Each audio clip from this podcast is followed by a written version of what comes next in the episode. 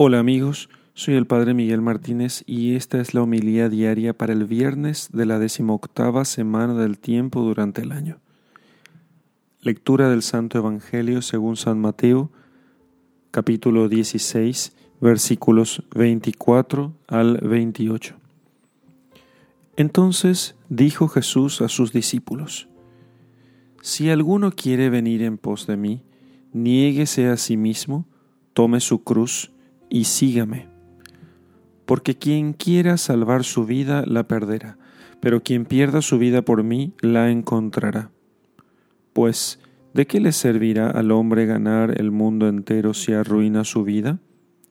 ¿O qué puede dar el hombre a cambio de su vida?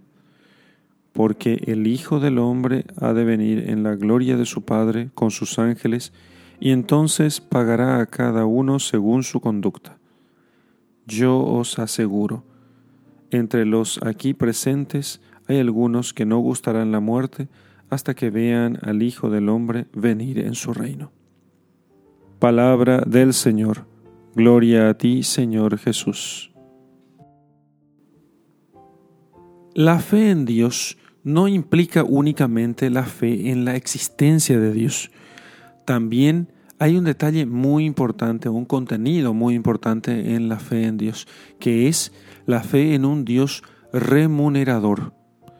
No bastaría una fe básica que solamente creyese en la existencia de Dios, sino para que esa fe básica sea completa, también debe tener, debe comprender la fe en un Dios remunerador, o sea, en un Dios que eh, premia a los buenos y castiga a los malos.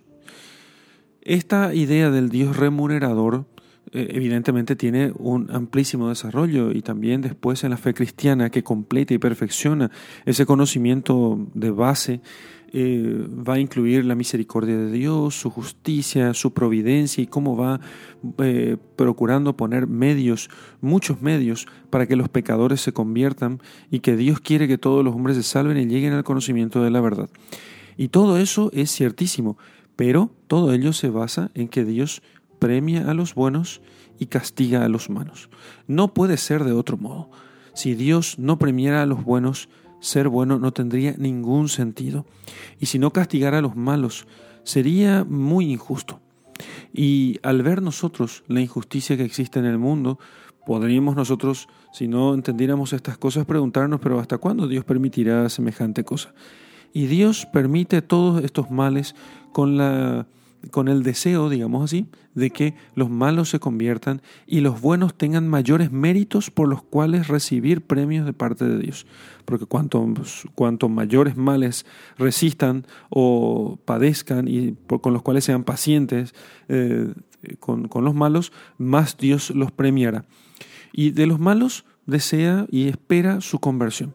Recemos nosotros entonces, en primer lugar, para que nosotros podamos recibir de Dios no castigos, sino premios por haber, eh, habernos esforzado en hacer el bien.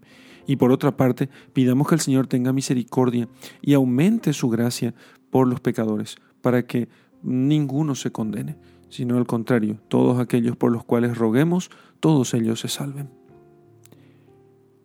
En el nombre del Padre y del Hijo y del Espíritu Santo. Amen.